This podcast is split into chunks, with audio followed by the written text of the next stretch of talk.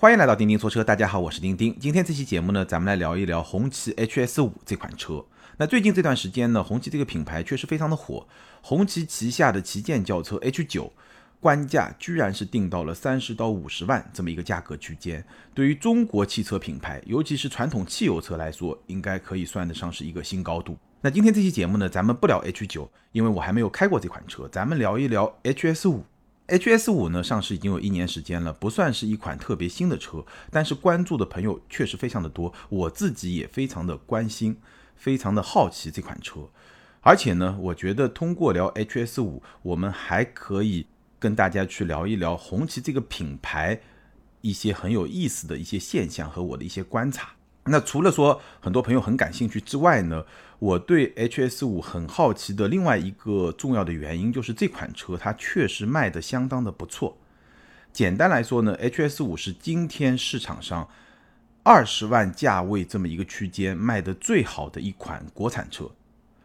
我们看具体的销量，刚刚过去的七月份，HS 五的销量是八千七百七十五辆，那一到七月份整体的销量是。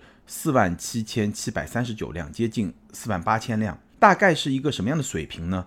我们类比一下，HS 五七月份是八千七百七十五辆，丰田汉兰达一款神车，马上要换代，但仍然卖得很好，终端仍然没有折扣，八千五百五十五辆，比 HS 五还会稍微少一点点。途昂八千五百二十三辆，也会稍微少一点点。所以说，HS 五现在的月销量已经跟汉兰达、途昂这样一些。大家印象中非常热卖的车型，在一个水平线上，销量可以说是相当的出色。而且，HS 五它的价格区间，就是我刚刚说的是在二十万左右，更确切的说是十八万三千八到二十四万九千八，也就是说它是在二十万左右这么一个价格区间。我们知道，中国品牌、自主品牌、国产车冲击二十万价格天花板，已经有好几次了。比如说，在 SUV 这么一个领域里面，传祺的 GS 八曾经有过不错的销量，基本上也是二十万左右这么一个价位区间。但后来呢，高开低走，现在销量也不怎么好。魏 VV 七，VV 七作为魏品牌的一个旗舰级的 SUV，刚上来的时候呢，销量也还可以，但是现在呢，也不是特别的好，可以说是中开低走。刚开始的一个高度可能还没有 GS 八那么高。所以在 SUV 领域，其实轿车也一样。中国品牌冲击二十万的天花板，可以说是多次冲击，多次受挫，大概是这么一个格局。而 HS 五可以说是异军突起，因为红旗这么一个品牌，过去很多年发展都不是特别的顺利。它在一些特殊的车型上，当然独特的这个地位是不可取代的。但是在家用车这么一个级别，可以说过去很多年发展都不是很顺利。所以，HS 五突然之间以二十万的这么一个价位区间杀到了这么一个销量的水平，可以说还是出乎很多人的意料之外。这也是我对它非常好奇的一个原因。那过去的一年呢，一直没有机会去试驾到这款车。最近我终于找到一个机会呢，试驾了 HS 五。所以呢，今天这期节目呢，跟大家好好的分享一下我试驾的一些感受，以及我对红旗这个品牌的一些看法。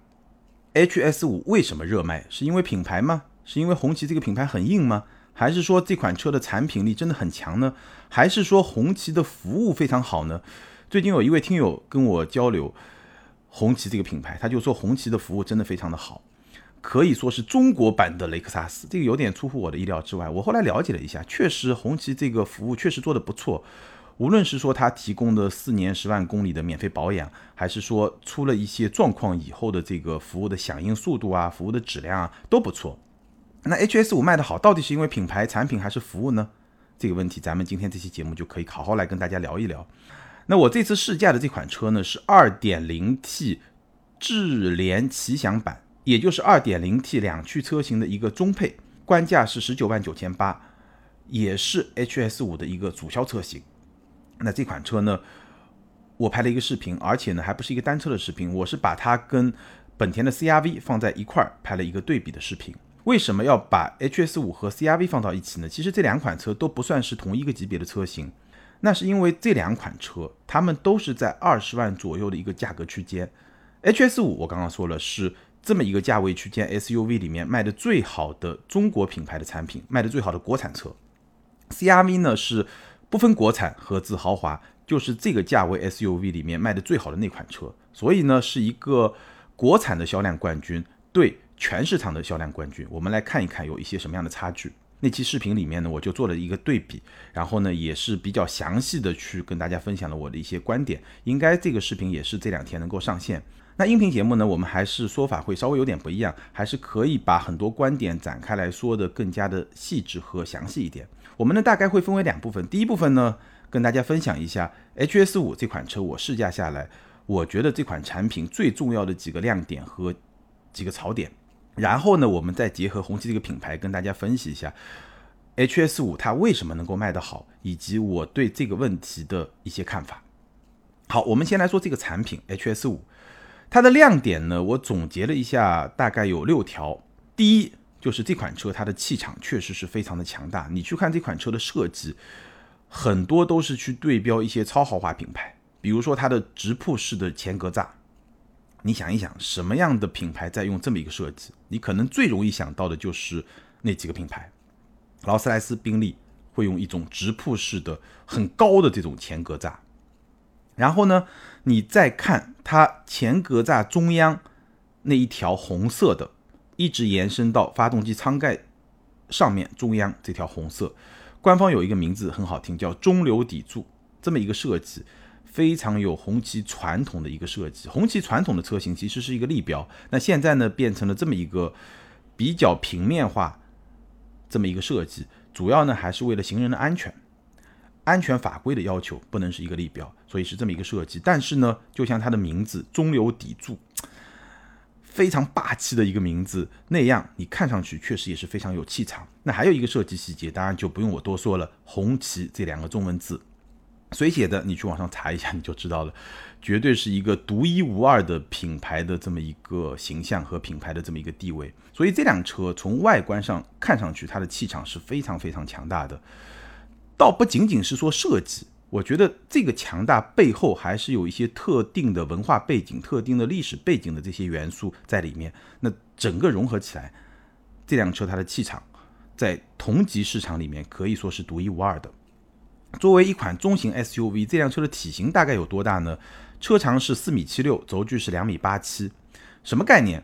它比途观 L、比探岳、比探界者、比 CRV 这些车型都会更大一点。但是呢，比冠道和汉兰达会更小一点，大概是这么一个体型，或者呢，你可以把它说成是一个大五座的中型 SUV，应该没有什么问题。那说到它的气场很强大，说到它的车身尺寸，其实相比同级别的，或者说相比同价位的合资品牌的 SUV 车型来说，也是会更大。基于这个基础，这个大五座的 SUV 它的空间表现。我觉得也是不错的，可以算得上它的第二个亮点。不过我需要说明一下，作为亮点的 HS 五的空间表现仅限于乘坐空间，这个我们待会儿去说。为什么说是一个亮点呢？它的后排腿部空间差不多有三拳，这个是非常奢侈的一个腿部空间。我给你类比一下，它的这个后排腿部空间基本上跟宝马的 X7、奔驰的 GLS 这个级别的。可以说是一个全尺寸的 SUV 的后排腿部空间是一样的。当然了，那些车型因为发动机的形式不太一样，整个车的布局不太一样，空间的分配不太一样，所以呢，你要简单粗暴这么去比呢，可能也不是特别的合理。但大概就这么一个意思，就它的后排是非常夸张的一个腿部空间，头部空间大概是四指。也是一个不错的表现，而且呢，这辆车它后排座椅是比较高的。如果你去跟 CRV 包括跟冠道去比，CRV、冠道这些本田的 SUV，它后排的地台会比较高，座椅会比较低，所以呢，其实有一点点坐板凳的感觉。不过呢，本田系的这些 SUV，它的后排腿部空间也不错，所以呢，如果你把腿往前伸一伸呢，也可以接受。但是 HS 五它除了说后排腿部空间很大之外，它整个的座椅也是比较高的，所以整个坐姿也会比较的舒服，这是它的一个亮点。只不过呢，我刚刚说的，它的空间的优势仅限于乘坐空间。你去看后备箱，这个后备箱非常的小，和 CRV 比，基本上也就是一半多一点点。问题在什么地方呢？第一，它的地板很高。你把 HS 五和 CRV 两款车的后备箱盖打开以后，你会发现地台高好多好多。CRV 有点像轿车稍微抬高一点底盘那种跨界车的那种感觉，它的后备箱的地板非常低，而 HS 五非常高，整个的容积可能也就是一半多一点点，三分之二，差不多就是这么一个表现。所以后备箱是比较小的，然后呢，它的前排的储物空间也是比较局促的，中央扶手箱也是很小的。为什么会这样呢？因为你去看它的设计，它的中控台下方这个区域的中央是一个很大的一个挡把，而且设计在正中央。然后挡把后面呢，又是一个驾驶模式的选择的旋钮，也是很大的一个旋钮。所以呢，这个设计就侵占了大量的车内的空间，所以它前排的储物空间表现也不是很好。所以从空间的角度来说呢，如果你去跟 CRV 比，你会发现它的绝对的体型更大，所以呢，它的乘坐空间确实是更大，这个非常的奢侈。但是呢，它在空间的设计和在空间的利用这些方面呢，跟本田对吧，空间大师来比，这个差距还是会非常的明显。所以在后备箱空间啊、储物空间啊这些方面的表现呢，就没有那么的出色。但无论如何，这个乘坐空间对于一辆二十万的 SUV 来说，在整个市场来看，应该说还是一个亮点，这个没有疑问。那第三个亮点是什么呢？就是这辆车的内饰。我刚刚说了，我试驾的这辆十九万九千八，其实是一个两驱的中配车型。即便是这么一个配置，它的内饰也是有一定的高级感的。材质大量的皮质的材料，还有一些金属质感的一些饰板，整个的感觉。还是比较有质感的，而且它的设计双大屏，非常简洁的一个车厢的设计，横向拉伸的一些饰条，让整个车厢显得很宽、很干净、很宽、很大这么一个车厢的感觉。所以整个内饰我觉得还是有高级感的，这个是第三个亮点。那第四个亮点呢，就是车机。当然你说车机算不算得上是一个亮点呢？我觉得可能还是得看跟谁比。如果你去跟绝大部分的合资品牌来比，尤其是一些日系的合资品牌来比，那肯定是一个亮点。但是如果你去跟国产车中一些比较领先的车型和车机来比，比如说斑马，那可能就算不上亮点。具体来说呢？H S 五这个车机啊，它的功能还是比较丰富的，一些车联网的功能啊，第三方常见的一些 A P P 啊，包括 Q Q 音乐啊、喜马拉雅啊，这些都是有的。然后它的自然语音识别能控制的功能也是比较多的，而且呢，日常用也还不错，设个导航啊，调个空调的温度啊，开个天窗啊，这些都没有问题。应该说还是有一定的实用性。整个车机的操作响应也是比较流畅的。一个 A P P 你刚第一次打开的时候呢，可能稍微会慢一点点，但是也不是特别的慢。可以接受的范围之内，但是你第二次再去用呢，包括整个操作、滑动这些过程呢，整体来说也是比较流畅的。所以呢，相比，比如说日系的一些产品来说呢，应该说毫无疑问是一个亮点。但是呢，它也有一些不成熟的地方，比如说方向盘上有一个 Mode 按键，这个 Mode 按键在一般的车型上呢，都是用来切换不同的音源，就声音的来源，可以从。收音机对吧？FM 到 AM，再到比如说你的蓝牙音乐，或者说你的手机上的音乐或者 U 盘里面的音乐做这些切换。那在用 Mode 按键做切换的时候呢，你就会发现啊，这辆车它的车机系统自带的娱乐系统和车联网的娱乐系统是不打通的。什么意思呢？比如说我刚刚说这辆车是有 QQ 音乐的，对吧？那你可能在听 QQ 音乐，然后你用 Mode 想要切换一下收音机，好，你切换收音机。但你切换完收音机以后，你再想切换回 QQ 音乐，哎，你这个是做不到的，就是它这两套是分开的，它这个 mode 只能在收音机和蓝牙音乐，包括 U 盘里面的音乐，这个车载系统的娱乐系统的这几个音源之间做切换，它是没有办法跟 QQ 音乐就车联网的这个娱乐系统打通的，这就是整套系统不够成熟的一个例子。再有。这辆车它的音量的调节只有两个办法，要么通过方向盘上有一个钮可以来控制音量，要么呢通过自然语音控制来调节音量。那这就有一个问题，就是主驾没问题，对吧？可以调节，但是副驾要去调节一个音量就非常不方便，这个也是不太成熟。还有一个很有意思啊，就是它导航系统的声音的设置和自然语音控制的声音的设置是同步的，什么意思呢？就比如说。我在开车的时候，这个导航老是提醒我前面有什么红灯啊，或者什么什么乱七八糟的路况，我就嫌烦，我就把导航系统的这个声音就关掉了。但这个时候，如果我再用自然语音控制，我再跟他说“你好，红旗，我要干嘛干嘛”，他还是会对我有响应的。但是呢，他这个声音也就没了，就我把导航系统的声音关掉，它这个自然语音识别跟你对话的声音也就没了，它就会像一个哑巴一样，就屏幕上会有一些字，有一些文字来响应你的指令，但是它不会跟你对话。这个也是很没有逻辑的一件事情。为什么这两套系统的语音要同时来设置？很奇怪，也是不太成熟的。再有呢，它的自然语音控制，我刚刚说了，还是能够实现一些功能，但是呢，也容易卡壳，尤其是连续多次对话。比如说，你让它设定一个导航的目的地，然后它让你选第一项、第二项、第三项、第四项，这个时候你再去选呢，它就卡壳了。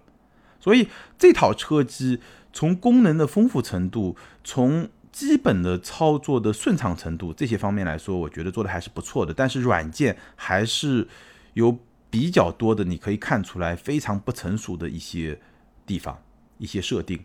所以呢，我觉得还是有比较明显的一个提升的空间。当然了，算不算亮点呢？我觉得还是那句话，看跟谁来比。如果全市场来看，我觉得还是一个中上水平，还行。第五个亮点呢是什么呢？就它的配置和性价比。当然了，还是看你跟谁来比。基本上，我觉得 H S 五的水平呢，同步国产车的这么一个高配置、高性价比的这么一个状态，相比合资车呢，还是有优势的。比如说我试驾的这款两驱中配车型。三百六十度的全景影像、全液晶的仪表盘、HUD 的抬头显示、电动的后备箱、前排座椅加热通风、BOSE 的音响、氛围灯，这样一些配置，其实你放到同价位，哪怕是第一个级别的合资品牌的 SUV 上，你也基本上是看不到的。还有一点呢，我刚刚提到，红旗现在车型它是全系车型提供四年十万公里的免费保养，这个其实也挺值钱的。根据你的行驶的里程，四年十万公里，大部分人是开不到的。那你是开？五万、六万、七万、八万都有可能。那基本上呢，根据你的里程，可以省大几千到一万多块钱。这个就是四年十万公里免费保养的价值。那这个呢，还是比较明显的一笔钱，也是进一步的提升了 HS 五的性价比。最后一点呢，就是我刚刚提到的服务。有一位福建的听友，他在跟我沟通的时候就说，这个他有朋友是在红旗当销售，然后自己也买了一辆红旗。就说红旗的服务确实非常好，是一个中国版的雷克萨斯。那我一开始呢还不是特别的相信，然后呢我在网上确实是做了一个调研，也是为了咱们今天这期节目，确实口碑还是不错的。无论是故障的救援，还是说保养啊维修的服务，整个服务的响应是比较快的，服务态度也是比较好的。所以呢，这个可能对于很多的用户来说呢，也会是一个比较有吸引力的这么一个点吧。那以上呢就是红旗 HS 五这款车从产品的角度上来说，我发现的。一些亮点。那接下来呢，我们说说它的槽点。槽点呢，主要是三个，其实也是一些我们经常会提到的国产车会有的一些问题。第一就是动力。那 HS 五的动力，严格来说呢，不能算是槽点，只能说呢，它做的还不够好。具体怎么说呢？我给你解释啊。首先，这个 HS 五它全系搭载的都是 2.0T 的发动机，224马力，然后匹配一个爱信的 6AT 的变速箱，整套动力系统你一听就是一个很稳。未必很有激情，但是一个很稳的这么一个状态，也没有什么双离合啊这种很多朋友会比较敏感的一些点，所以呢是一个比较稳的状态。那它实际表现怎么样呢？首先我们说绝对动力，我的评价呢就是够用，但是比不上 CRV，因为我把它跟 CRV 对比拍了一个视频嘛。我拿的 CRV 呢是 1.5T 的车型，怎么说呢？从数据上来说，这个 2.0T 224马力比 CRV 1.5T 的193马力是要更好的。官方的百公里加速成绩，HS5 8秒2 CRV 9秒6 HS5 要快1秒4，应该说是一个比较明显的优势。但是，在我实际测试的过程中，零百的加速，很多次的测试，CRV 都比 HS5 更快。那我的测试跟官方的这种测数据的做法有一点不同，就是我没有使用弹射起步，我不是把发动机转速憋到两千转、三千转，然后弹射起步，我就是正常脚离开刹车，然后突然一脚全油门加速，这个更符合咱们日常使用场景的一个加速。在这种条件下，CRV 比 HS 五都更快，基本上要快半秒到一秒这么一个水平。那 HS 五为什么会慢呢？慢在两个地方，第一呢，就是它全油门状态下，它的转速的攀升是比较慢的，就它转速上去会比较慢，也就是它发力会比较慢。第二呢，从零到一百，它要经过两次换挡，一档换两档，两档换三档，基本上它两档能跑到九十到九十五之间吧，这么一个车速，然后就必须换三档才能过百。那它两次换挡的间隙，整个动力的中断也是比较明显的。那相比之下，CRV 的起步的转速的攀升其实也不快，但是它跑起来以后，后面那两次中断是没有的，因为 CRV 1.5T 是 CVT 的变速箱，后面的动力输出就非常的平顺，所以呢就反而会占有一定的优势。但我们必须也要说一下，HS5 它的车重比 CRV 是要重两百公斤。因为毕竟这个车本身也更大，发动机是 2.0T 的，对吧？把这些因素都考虑进去，它会重两百公斤。但是呢，我们实测的结果其实跟官方的数据是相反的，所以呢，从绝对动力的角度来说呢，够用，但是呢，确实比不过 CRV 的 1.5T 的车型。日常驾驶的角度来说呢，我觉得这辆车的动力输出还是比较跟脚的。跟脚什么意思呢？就是你踩多少它就有多少动力输出。普通模式下呢会更温和一些，但是到了运动模式下呢会更加的跟脚。其实我实际体验了一下，它的运动模式油门的响应变化并不大，但是在运动模式下，它的发动机会几乎就是强行降一档。所以呢，转速保持就会比较高，基本上在两千出头这么一个转速。那这个时候呢，动力响应还是非常跟脚。所以这辆车虽然绝对动力表现其实只能说比较一般，但是呢，日常开你会发现整个动力、整个输出的响应性还是不错的。平顺性方面呢，中低速的时候偶尔会有一些顿挫，但整体来说还是比较平顺的。所以从动力的角度来说呢，还是比较好开的。那它和 CRV 去比，最大的差距在什么地方呢？油耗。当然了，我没有非常严格的去按照我们做油耗测试的标准去测这两款车的油耗，就日常正常的开，基本上这个条件也差不多的这么一个前提下呢，H S 五的油耗基本上是十个油多一点，十点几，然后呢，C R V 是七个油多一点，七点几，基本上会差三个油，相同的工况，那这个工况其实是相对来说是比较友好的，以高架和高速为主，带一部分的城市工况。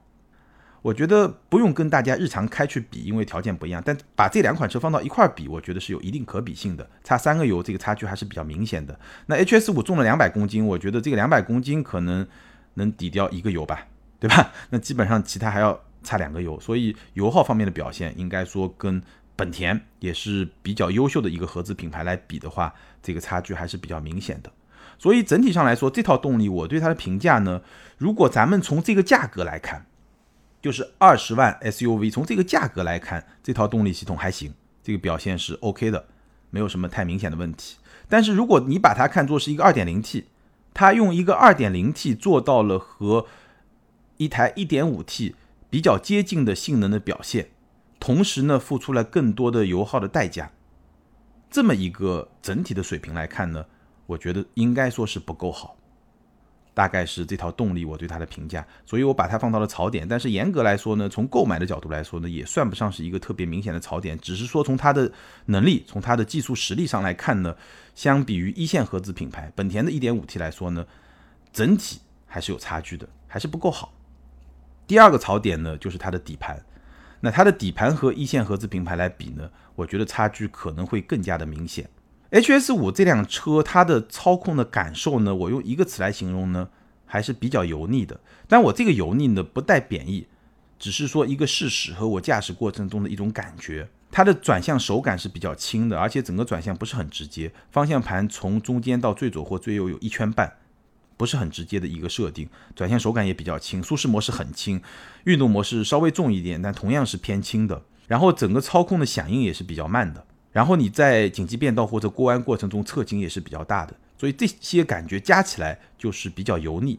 但我觉得我不做评价，不是说这个油腻就好或者不好，只是它的一个特性。那真正不太好的地方是什么呢？就是它的操控没有那么的积极，没有那么的机敏，没有那么的动感。那正常情况下，你会觉得它的舒适性应该会做的比较好，对吧？它是牺牲了一些运动性去追求舒适性，但事实是什么呢？事实是它的舒适性做的也不太好。它的底盘啊，滤震不是很干脆。你真的经过一些，尤其比较连续两三下的那种坑洼，你会发现它的余震特别多，没有办法一次就搞定这么一个路面。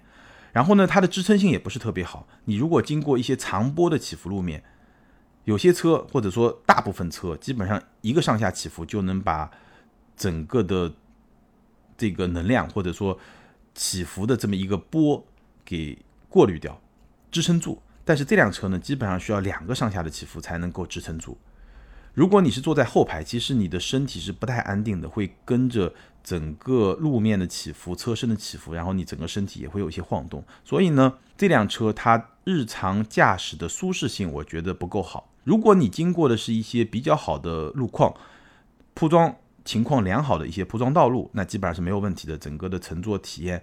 基本的舒适性是有保证的，但是如果你走路况不是特别好的一些道路的话呢，这辆车的舒适性不是特别的好。所以整体上来说，我觉得这个底盘基本上是在运动性、操控性和舒适性这两端都不是特别好，可能都只做到了七十分的水平。所以呢，日常开没问题，但是呢，如果你对它有一个比较高的要求的话，你会发现这个和一线合资品牌应该说差距还是非常的明显。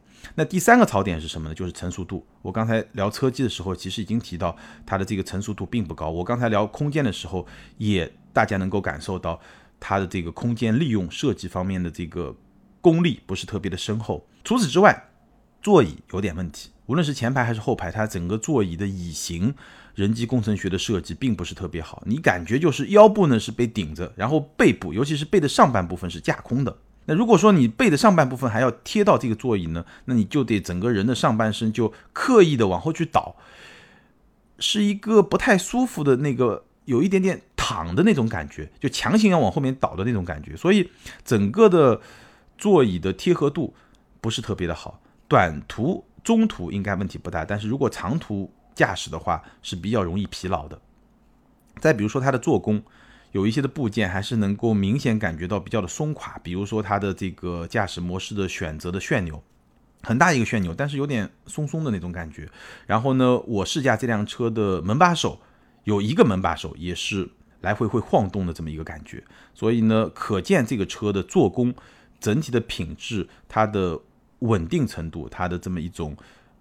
可靠程度好像还不是特别的高，成熟度这个是它的第三个槽点。那上面呢，我基本上就把 HS 五这个产品的层面我分析下来，它的亮点和槽点给大家分析了。整体的评价呢，我觉得作为一款二十万级别的 SUV，它的产品力还可以，但是呢，就靠这个产品力，我并不认为它能够获得这么好的一个市场的销量表现。所以呢。这背后一定还有别的原因，那就是品牌。咱们要聊一聊红旗 HS 五，它为什么能够卖得这么好？首先，我们说一说红旗的品牌地位。我不知道大家心目中的红旗它是一个什么样的品牌地位。我们说品牌其实就是消费者心目中对你的一个认知。那我的理解啊，我觉得红旗品牌呢，我们从两个层次来描述红旗的品牌地位，这是我自己的认知。从现实的层面来说呢，红旗基本上可以认为是一个对标合资品牌的这么一个中国品牌，但是呢，它的品牌溢价相比一线合资品牌还是会更低一点，这是它的现实的状态。我看到有一个报告里面就说，红旗的买家实际买红旗的这些用户，他在考虑买 HS 五，我们就说这款车。他在考虑买 HS 五的时候，他心目中的竞品大概是哪些呢？途观 L、探岳、CRV 这三款车是排在最前面的。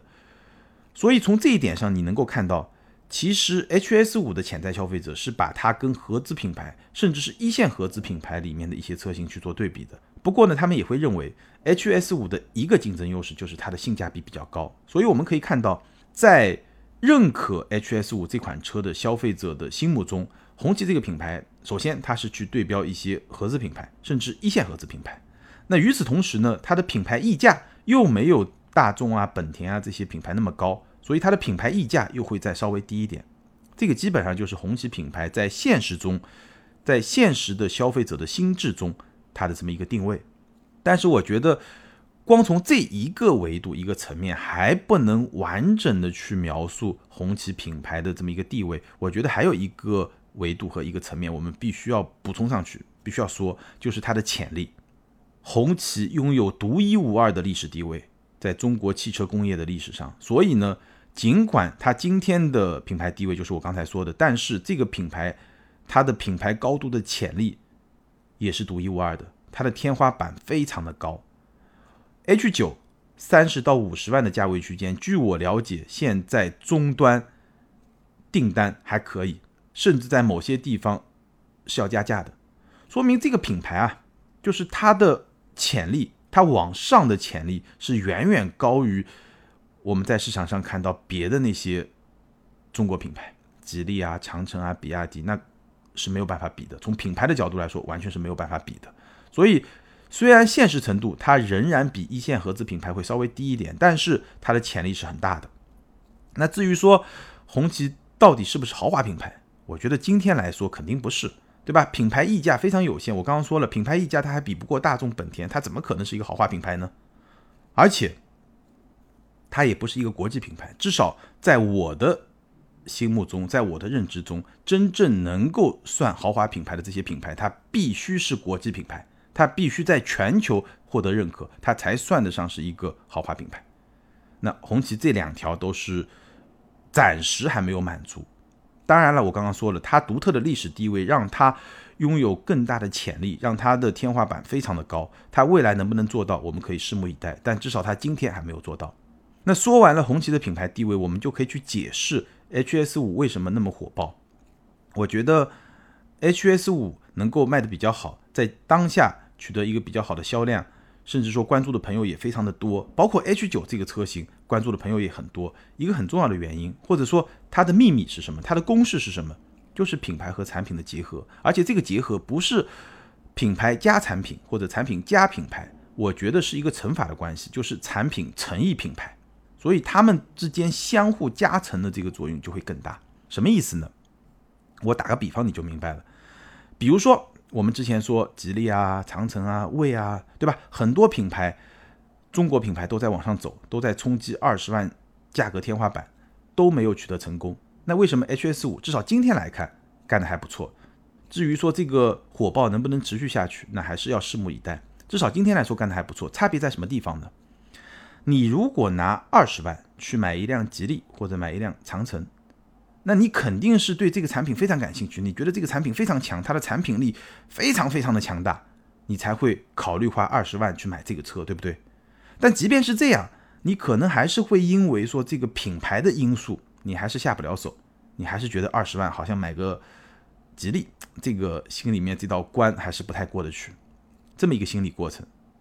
那如果你去买红旗，你看上了 HS 五，那你这个过程是怎么样的？是反过来的。你首先觉得我有二十万的预算买个红旗，哎，不错，这个车很有气势，这个品牌我非常的认可，我有红旗的情怀，我非常认可这个品牌。你首先是认可了这个品牌，然后你再去看这个车，这个时候呢，这个车只要它的产品力能够达到同价位产品的平均水平，或者稍微好一点点，然后呢，它的性价比又还不错。在这个前提下，你就会为它买单。所以，二十万能够卖出去的红旗和二十万能够卖出去的吉利、长城，产品力可能是完全不一样的。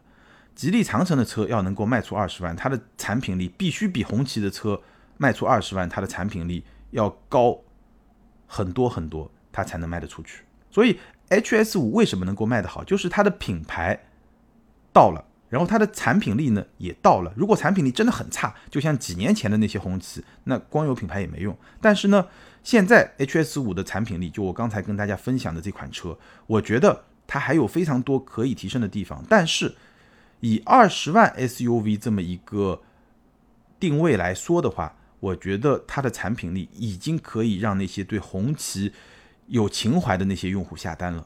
因为我刚刚说了，它的性价比、它的配置是不错的。很有气势，空间也不错，亮点很多。虽然有一些槽点，但是整体上来看，无论从品牌啊、性价比啊，还是说产品跟同级别的一些合资品牌、同价位的一些合资品牌去比的话，你整体上来说并不明显落下风，还是各有优劣的一个状态。所以它的产品力可能没那么强，还有非常多可以提升的地方。但至少它配得上红旗这个品牌，在二十万 SUV 这么一个。定位这么一个市场区间的这么一个需求，或者说这么一个要求，用户对它的这么一个预期，它是能够满足的，所以呢，它就会卖的比较的好。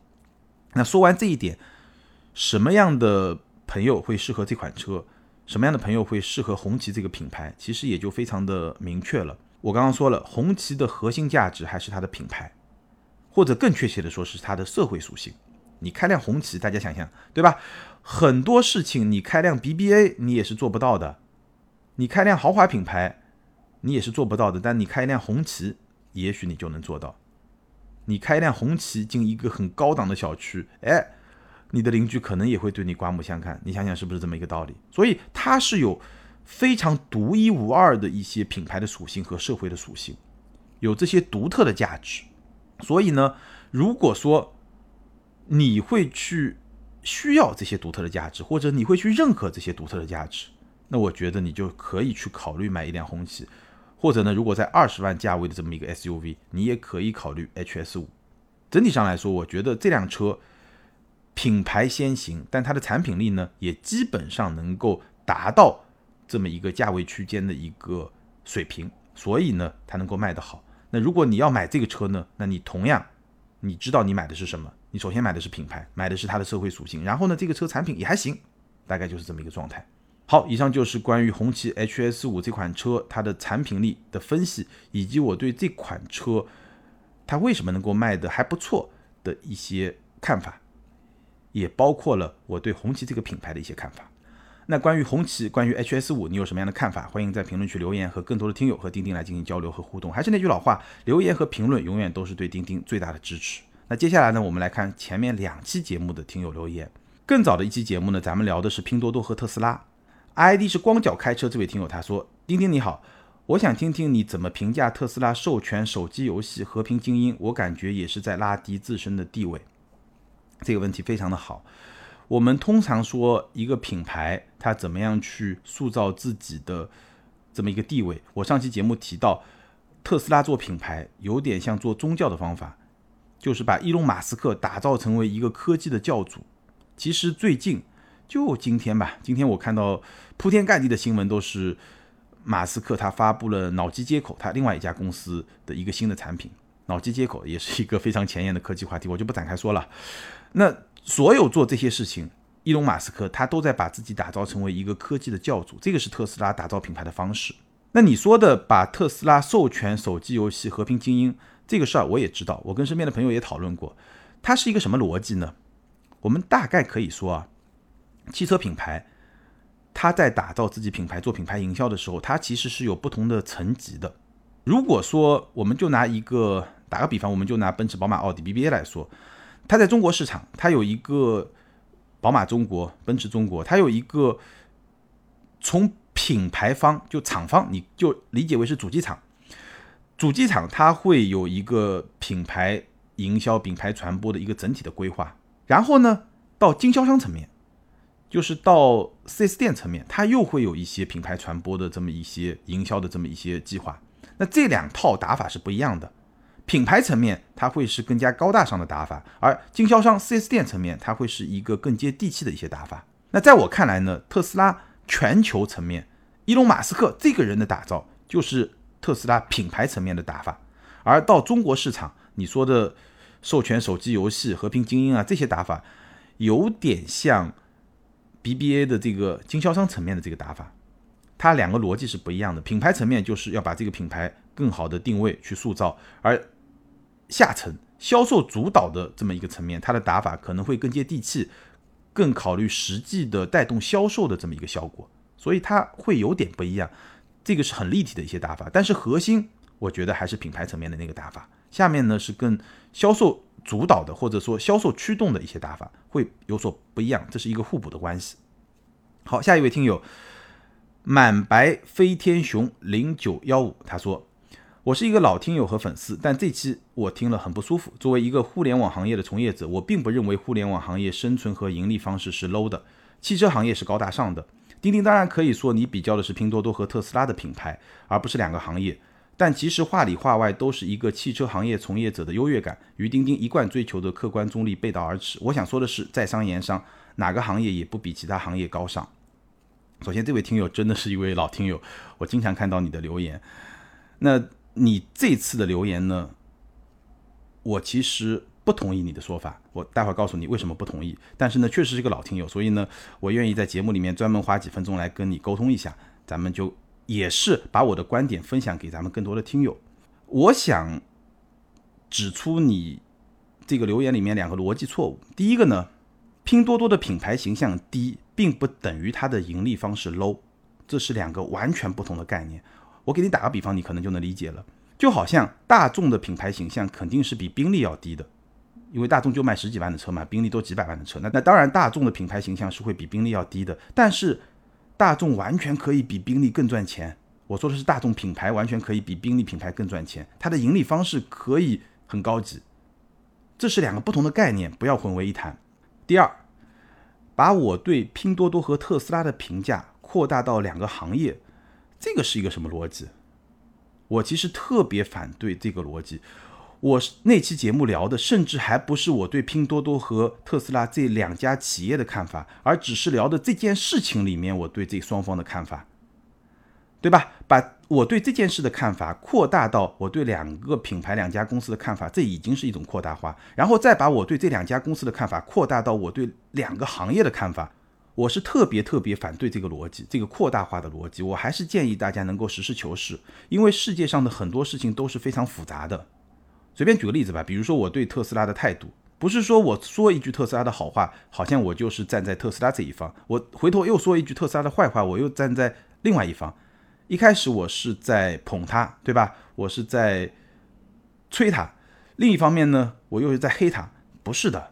很多事情都是非常复杂的，比如说我对特斯拉的态度，我非常喜欢特斯拉的产品力，我也非常喜欢特斯拉的创造力，我也非常钦佩伊隆马斯克他打造一个商业帝国的这么一种战略能力和个人的这种魅力，我都非常的欣赏。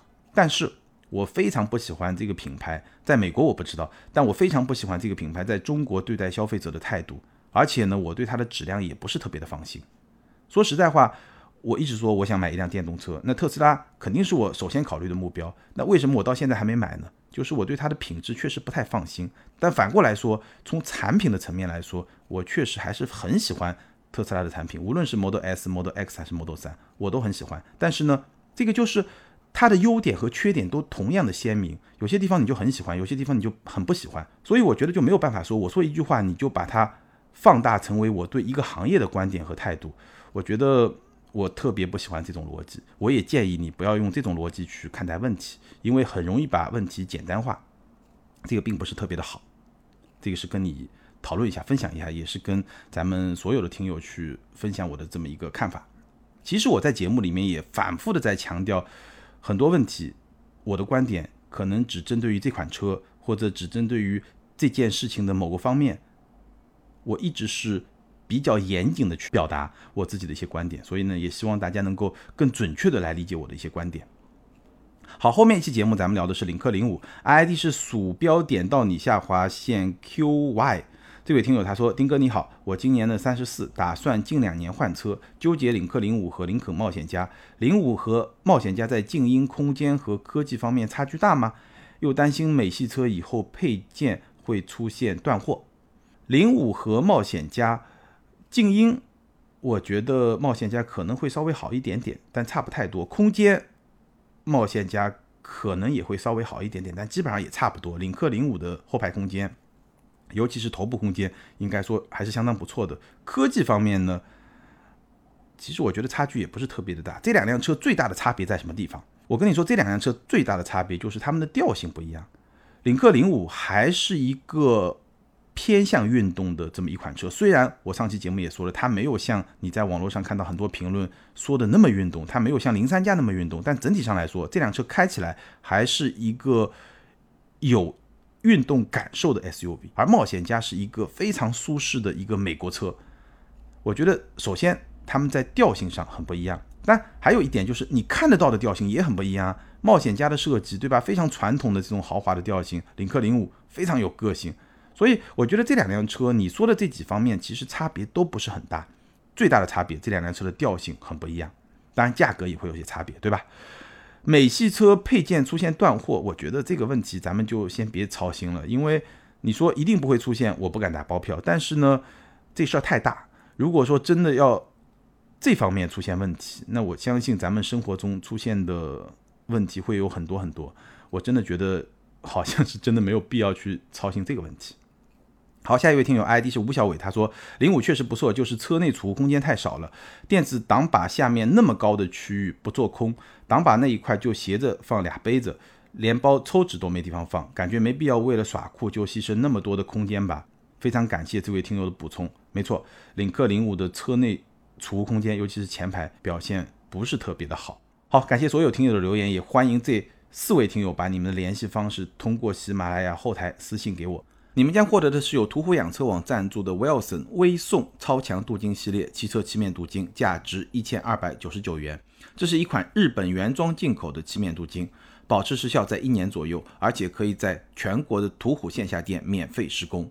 那具体的领奖方式可以参考咱们每期节目的节目简介。